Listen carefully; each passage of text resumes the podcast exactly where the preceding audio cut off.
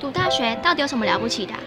就多一张文凭啊！多一张文凭，出去也不一定有工作啊。哪有？我觉得很好玩的，还可以交许多朋友，还可以学到。一八三七年，热力学大师焦尔问他的老师道尔顿：“受教育的目的是什么呢？”道尔顿说：“教育的目的在鼓励学生从事基本的问题探索。”大学有许多课程，目的不是让你得到高分，而是让你了解自己。欢迎收听由慈济大学教育团队制作主持的《大学了不起》。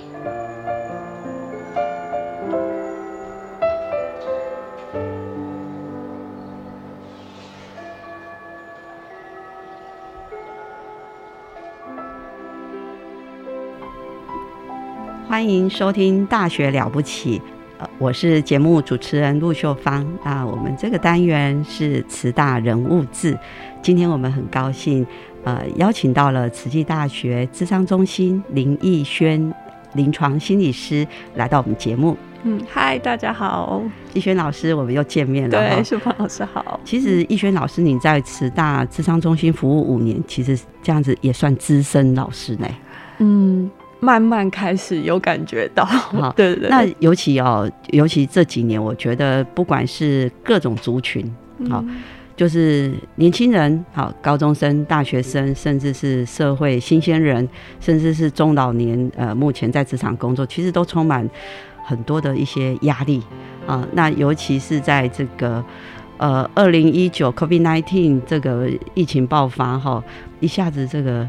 诶，线上课程一下子又恢复课程，然后一下子三级警戒一下，所以在这两三年来哈，如果我们的听众哈，现在你有在收听我们的节目，你也会觉得说，哇，这个看两点的这个新闻播报确诊的案例，其实看着那个案例，或者是说确诊足迹啊，然后会担心说，哎，我好像也有去那家店啊，所以。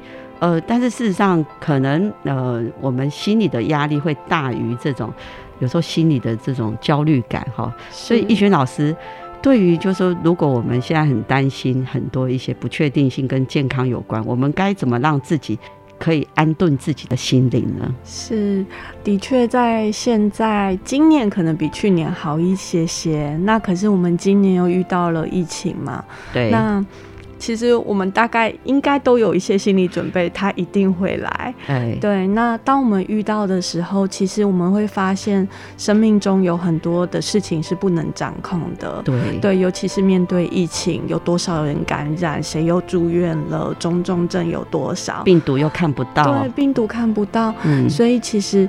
如果我们是会因为这些外在事件而带来很多的焦虑感的话，是不一定两点要把电视打开。对，哦，对，是。那有一个部分很重要的是，我们在这样焦虑不安的生活中，我们要如何找回我们自己，我们可以掌握的掌控感？对，对。那我们每天应该要做什么事？早上几点起床？几点做什么？开始念书？几点出去运动？运动可能会有一些限制，嗯那有没有一些替代方法？就是在这样不安的生活中，我们找到一些些自己可以觉得平静的地方。平静的时候，嗯哼，这有点有点像是以不变应万变。对对，心里一定要有平静的地方，觉得。没有那么焦虑的时候，对，当抓回这一些些的时候，焦虑感自然会降低一些些。哦，所以我们的听众，如果说你开始感觉到说你现在的一个焦虑度跟你平常在疫情之前比起来，你现在是特别容易焦虑哦，那。反而就是你回归到你生活的重心，你原来的角色是什么？那就是呃几点要做什么哈？就是你本来几点该做什么你就做什么，嗯啊，反而不要用那个两点的那个时间你去关注它，因为呃这个讯息你两点看跟下午五点看跟晚上八点看都一样嘛，是数字不会变，对，好，所以回到我们生活的重心跟我们的生活的常轨，嗯，哦，那所以在这个。呃，以不变应万变，嗯。好、但是我们如果到这个人多的地方，呃，人比较密集的地方，那我们就是做好防护，是哦，是。做好防护。那其实最安全的地方，就还是在你的生活的空间嘛，嗯。哦，你的家庭啊，你的教室啊，或是你的宿舍啊，嗯。其实那都是安全的嘛，是。因为你一进门一定会先洗手啊，嗯。你一出门也是会戴口罩，对对。哦，所以，所以我们的听众，如果你真的觉得有一点焦虑的话，那就是回到生活的中心，是而不是疫情，不是我们的中心。对是，但我们确实有时候一天当中可以花一点点时间去关注一下就可以了。是所以关注的时间要去做调整嗯哈。那另外，如果说我们的听众哈，有时候会有一点诶这个失眠哈，晚上要睡觉的时候，诶会觉得平常可以一两分钟后就睡着了，可是如果说万一他可能那个焦虑，他说不会啊，我不会焦虑，可是他在睡觉的时候入睡时间稍微比较难入睡，老师有没有一些方法可以教一下我们的听众，让自己在入睡前的放松？嗯嗯，好，讲到失眠，呃，或是入睡前可能比较困难的这个部分哈，嗯、其实我觉得现代的人或多或少都会有一些，嗯、那这跟我们会不会在床上呃床上用手机，哦，可能有一些连接，嗯，但是我们常常告诉自己，哎、睡觉就是要专心睡，千万不要在床上用手机。可是这件事情好像很难拒绝，对。可是当我们发现，如果基本上睡眠这件事情非常的严，嗯、是很重要的。如果当我们发现我们已经没有好好睡一一段时间的话，其实连带我们早上的情绪都会受到影响。对，所以，嗯、大家如果在睡觉的时候发现到，哎，自己最近可能有一些，呃，入睡困难的情形的话，可能可以暂时的离开床，这件事情很重要。睡不着就不能一直躺在床上了，嗯，暂时的离开床，可能起来走一走，然后喝口水，做一些让你觉得身心安顿的事情，舒服一点的事情。那就像我刚刚前面提到的，你睡得很不好，睡觉前就绝对不能在床上用手机。OK，然后这件事情很难、很困难去拒绝，但是要练习。好，那当你觉得诶开始有一点睡意了，可能可以在床上稍稍的做一些腹式呼吸的练习，哈，很简单的深呼吸，或是听听看你觉得很放松的音乐，再慢慢的入睡。嗯哼，所以这个逸轩老师有提醒我们哦，就是说床上是我们休息的地方，床上不是我们在划手机、玩游戏的地方。是，所以如果说你还没有要入睡，就不要在床上。对，可是如果你要到床上，你就真的那些工作都要放下。是哦，那你就要做分开。那最好是睡前半小时不要再去看手机跟平板是哦。是，那甚至有的医师是说睡前两个小时内，哈、所以赶紧让让就是自己哈、你这个整个身心灵都要休息哈、都要都要关机了哈、是那你就真的也就是要把那些工作啊、那些刺激呀、影响你的情绪的东西，就是暂时要离床边远一点。是好是是，那真的在床边好像还没有办法立刻就呼呼大睡的话，那就腹式呼吸。是好，那腹式呼吸，老师你要不要跟大家说怎么去做这个腹式呼吸？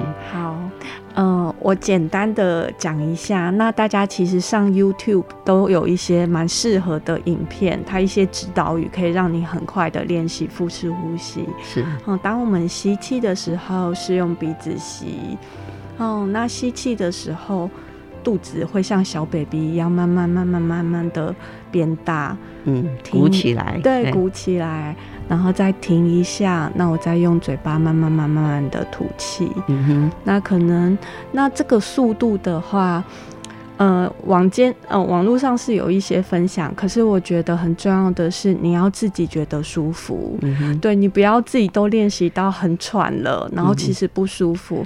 那所以这个速度的话，慢慢你去调节，哦，基本上就是慢慢来这样的概念，比你平常的呼吸再慢一点点。对，那这样子多练习几次的话，你就会你的身心还有你的肩膀可能都会感觉到是很舒服的。嗯哼，所以这个腹式呼吸啊，确实我自己有练习过哈。比如说我们中午要睡个午觉哈，可是我们当然也没有一个很好的床，那我们就是用一个有。有背的椅子啊，还有可以靠你的背的椅子，闭眼慢慢做啊，鼻子吸，然后吸到你这个肚子慢慢鼓起来哈，其实就是慢慢的比你平常的呼吸速度慢一点，然后吸饱了之后，肚子鼓起来之后，你可以停顿一两秒之后，就慢慢从嘴巴吐气啊。那这个是坐姿啊，如果是躺着就是睡睡觉的时候，我哈大概做个五六次哦。我也没有特别去数几秒，我做五六次我就睡着了。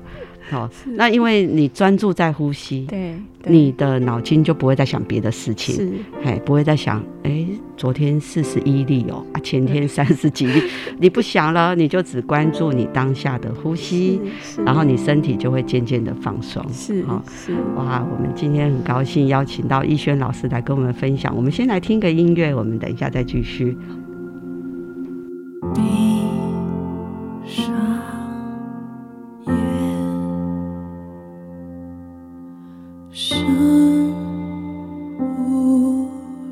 去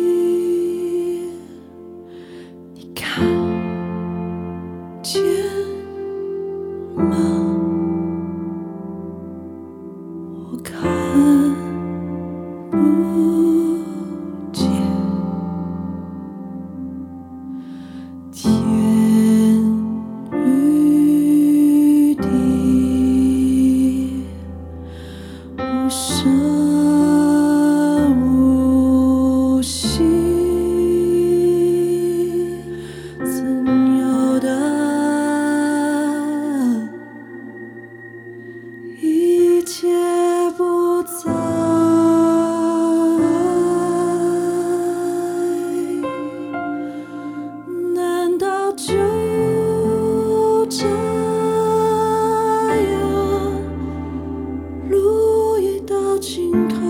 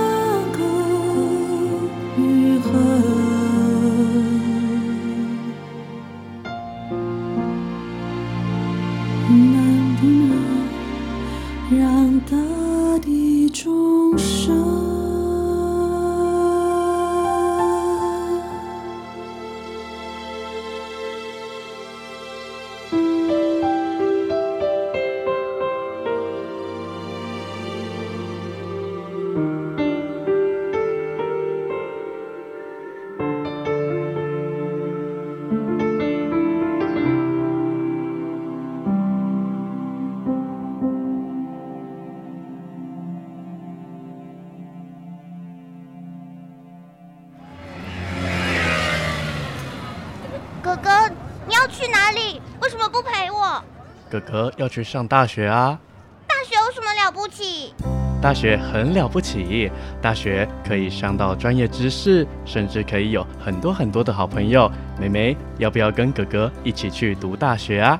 阿耶，我要。那哥哥就带你去听《大学了不起》。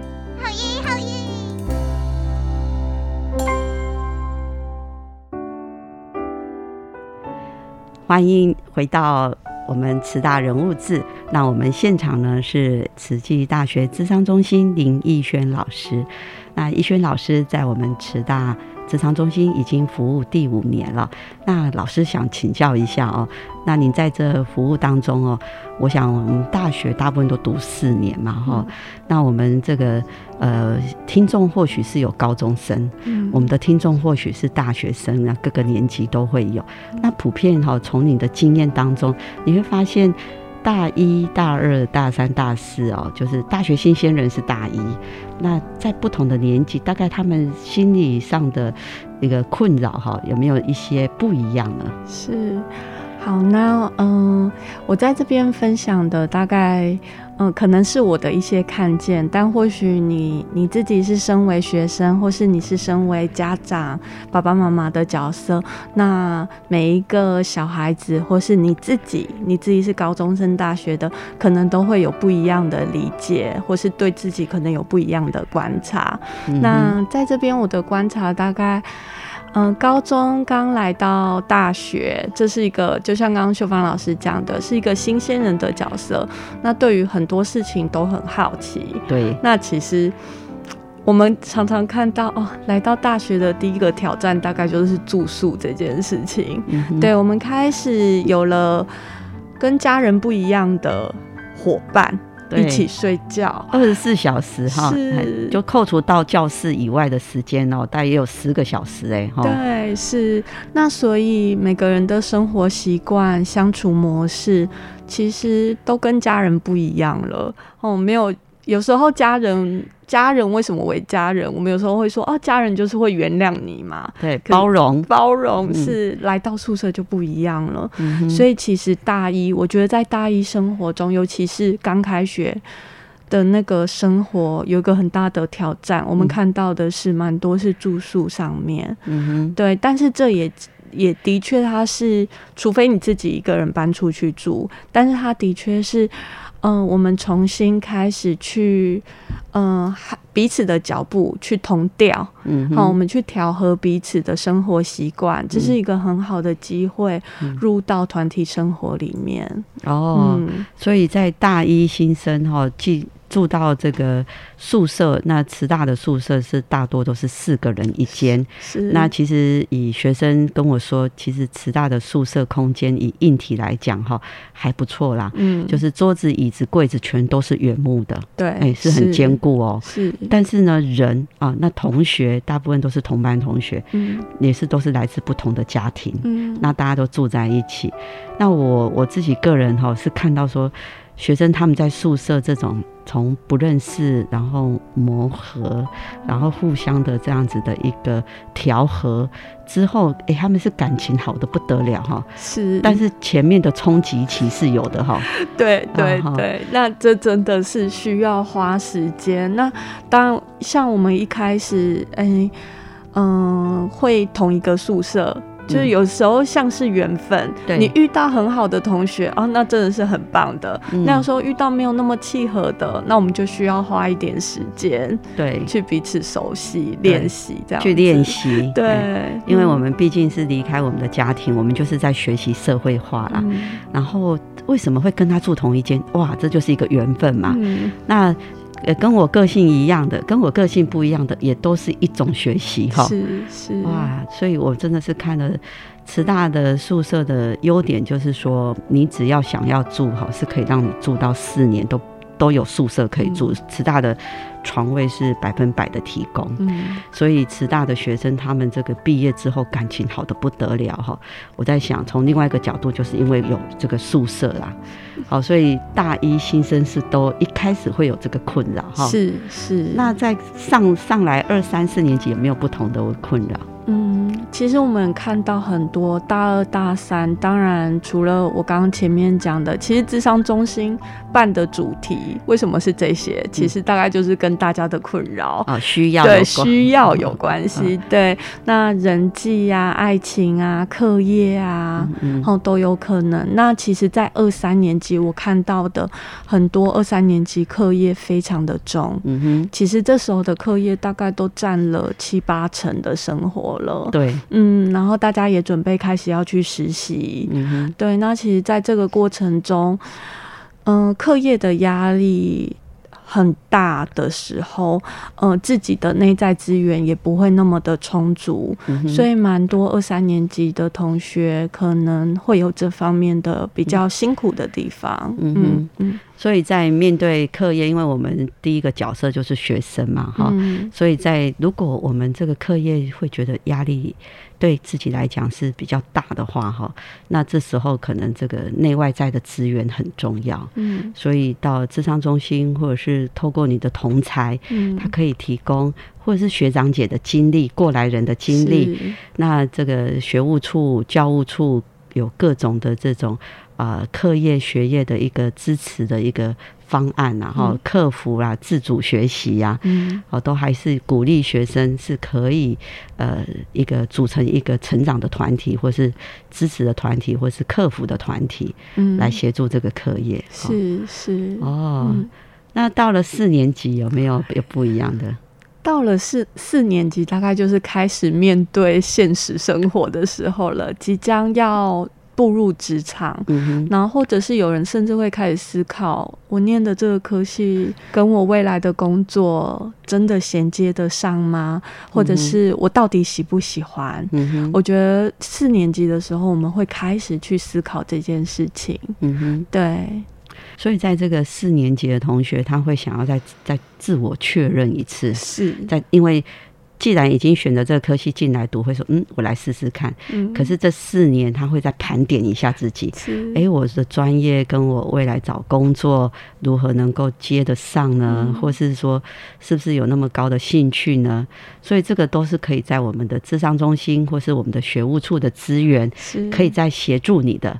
那甚至我们好像学务处也都会办理各种就业、就业、就业职涯的活动跟辅导。好是是，所以，我们如果说是高中生，我们就可以从逸轩老师来提醒我们说，哎、我们一二三四年级都会有，诶、普遍哈、大学生的一些呃需要或是困扰哈、那我们就可以提早做准备啊，嗯对不对？嗯好，可以提早。其实很多事情心里有个准备哈，心里有个准备，遇到的时候你的冲击就不会那么大。是好是，就像说，我们现在就是希望大家在这个疫情期间，大家都把疫苗哈，就是打满，嗯好、那你就是有一个有一个心理的准备啊，心里有一个抵抗力了哈，嗯你就知道如何去应应。是是，好，那在这个呃。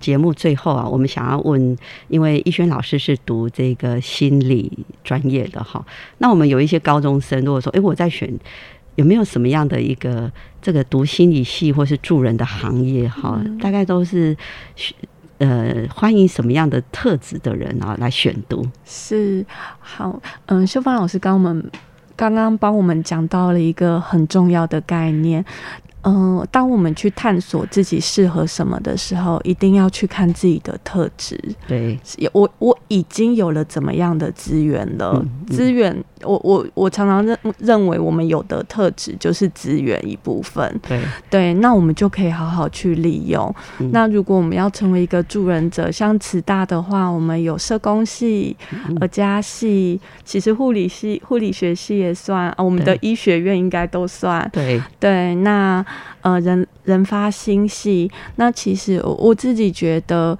其实我们从事这类的工作，从事助人者工作，很多吼都是受过伤，或者是我特别可以同理，嗯，同理这样可能也在受苦的人。嗯，那其实我自己觉得，你嗯、如果我们想要成为一个助人者，我们对人要保有好奇心，嗯哼，对，嗯、当我们对不管是我面前的这个人，或是我的个案，嗯、我的学生保有好奇心的时候，我想要听他的故事，我才能跟他一起走路。走入他的处境，还有他的脉络是什么，嗯我可以更理解他，然后陪他一起去看遇到了什么事情。嗯哼，嗯，哦，所以谢谢逸轩老师提到的，就是我们对人是有好奇心，是有兴趣的，嗯我们跟人的互动是有这个热忱的。嗯那我们有这个好奇心，有这个热忱，那我们才能够去了解他的需要，嗯，才陪伴他。是，哦，那陪伴他走过这一段，嗯然后影响他比较他想要的自己。嗯好、那确实是每一个人都有自己的资产哦，哈、嗯那每个人的特质就是你的资产，这个嗯特质也没有什么说哦好跟坏哦。那如果你能够运用得当，那这个就是你的好的特质啊，你的资产，资产是可以帮你未来自己的就业啊、职涯啊加分的。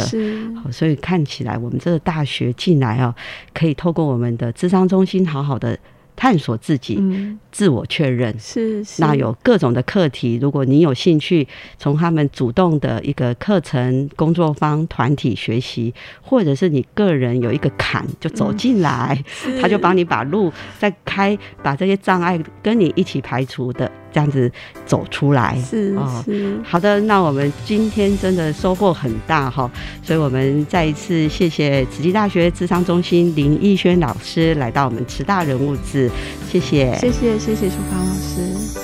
你看，是那年夏天，陪你一起长大的树，它还在默默、静静的守着成长的痛和笑与哭。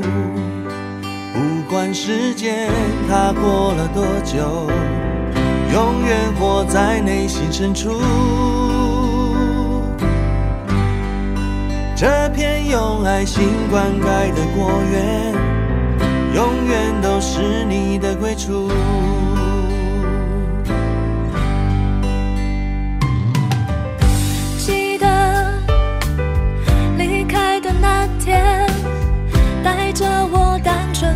的最初，生命的旅程有起起伏伏，也不是只有一条路。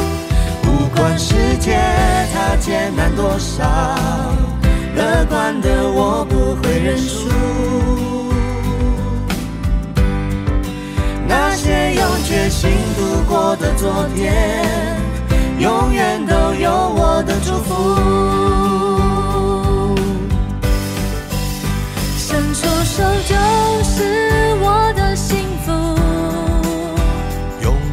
生命的每一处，累的时候笑一笑，也不会觉得那么辛苦。